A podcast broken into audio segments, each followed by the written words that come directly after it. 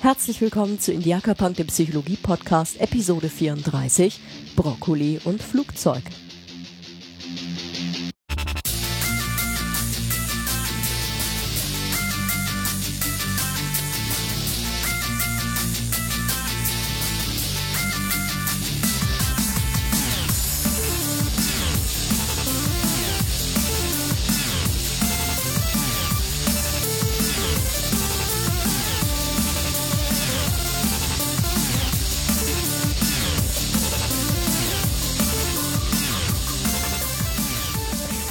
Wie organisieren wir eigentlich unsere Wahrnehmung von der Welt? Dazu benötigen wir unsere Emotionen.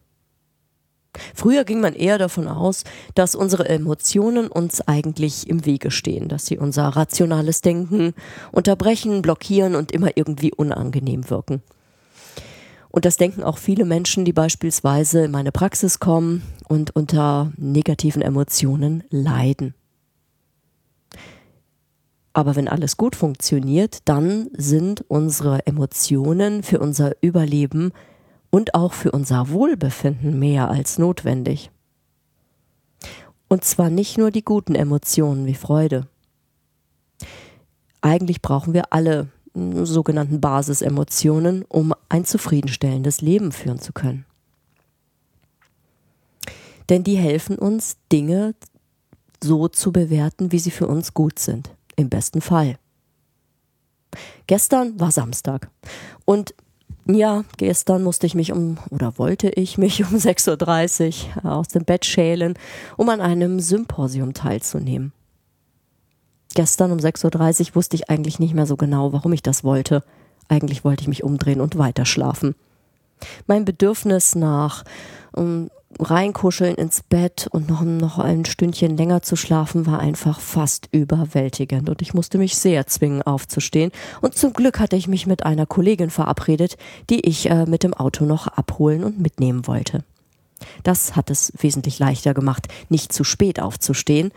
Und dann sind wir dann auch morgens bei diesem Symposium äh, angekommen und haben uns eine Reihe von wirklich spannenden Fachvorträgen angehört und auch an einem Workshop teilgenommen.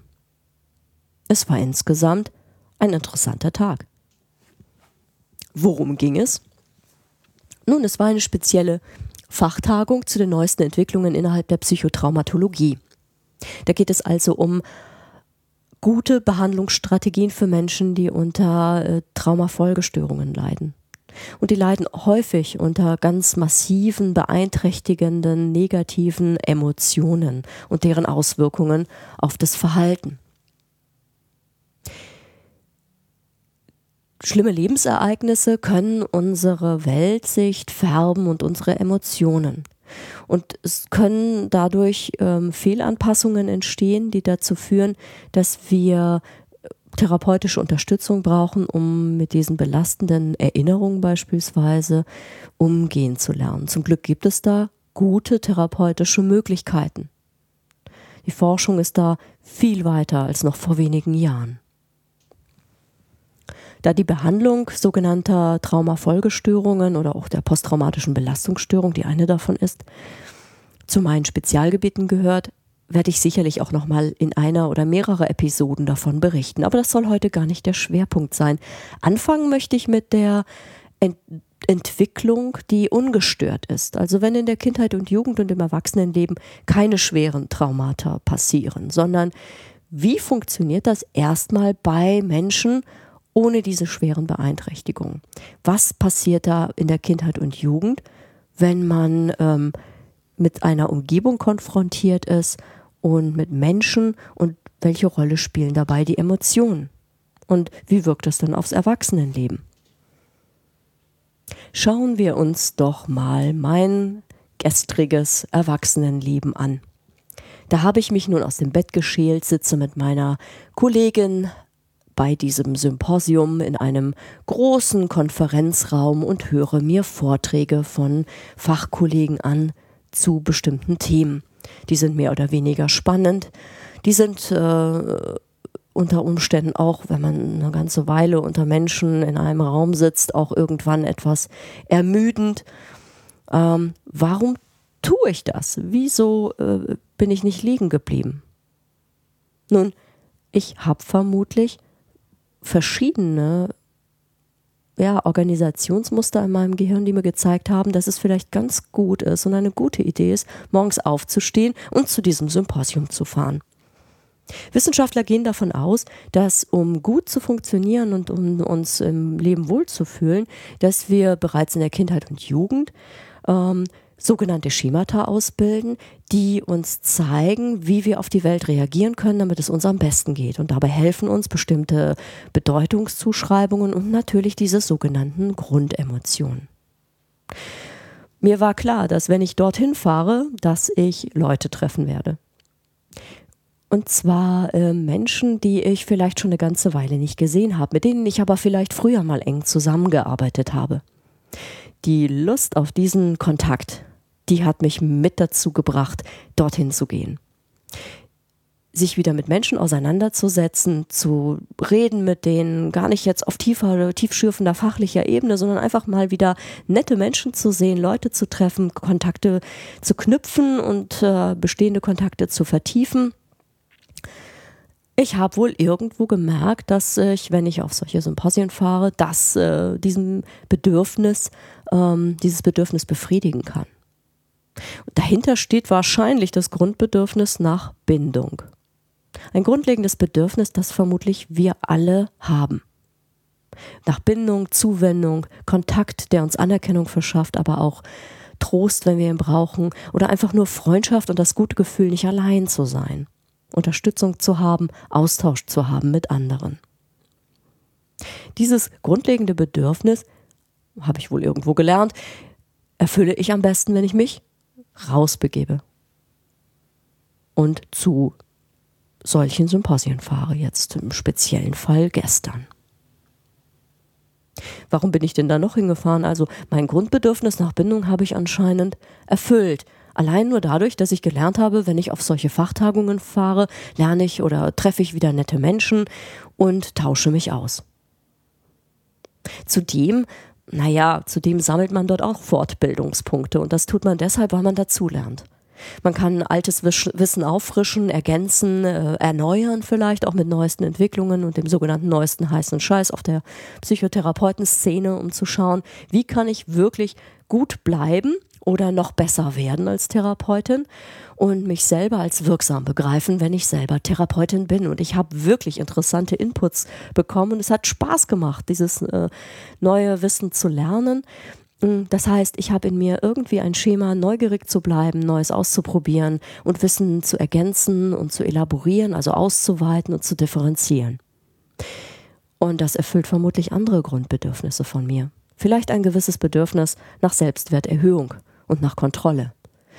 Jeder Mensch, und von dem Kontrollbedürfnis habe ich schon ganz oft berichtet, möchte seine ähm, Lebenswelt wirksam gestalten können, möchte das Gefühl haben, er macht auch, er hat auch Einfluss auf diese Welt. Und ähm, ich möchte mich als ähm, kompetente Therapeutin erleben. Das ist für mich ein wichtiges ähm, Erlebnis, dass mein Kontrollbedürfnis vermutlich stärkt und auch meine, mein Bedürfnis zur Selbstwerterhöhung. Ich kann mich ähm, fortbilden, ich lerne, ich erlebe mich als kompetent im Austausch mit Kollegen und ähm, fühle mich in meiner Welt auch wohl.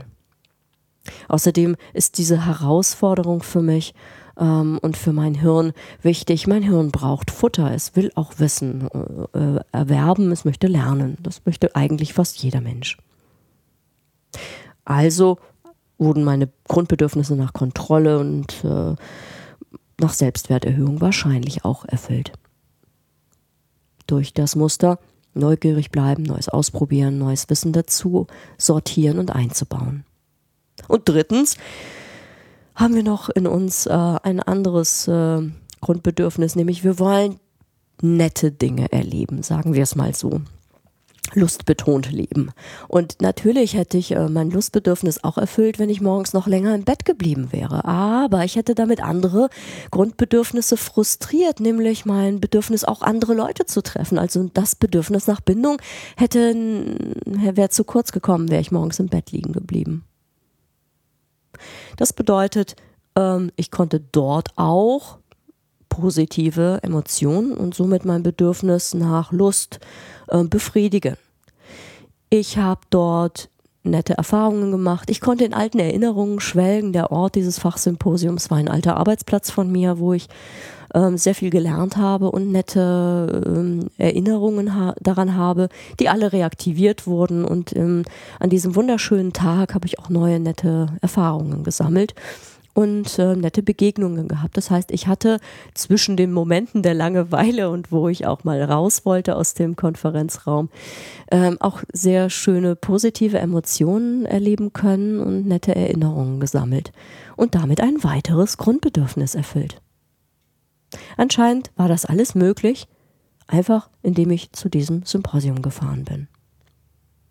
Da scheint im Erwachsenenleben in uns also einiges gut zu funktionieren, wenn wir Dinge planen. Wir haben sogenannte Motivationen oder motivationale Ziele, Dinge, die wir erreichen wollen und die dazu führen, dass wir kurzfristig dazu in der Lage sind, Frustrationen auszuhalten, also früh aufzustehen, äh, es auszuhalten, kurzfristig Unlust zu erleben, um langfristig aber ganz viele andere Grundbedürfnisse zufriedenstellend zu erfüllen.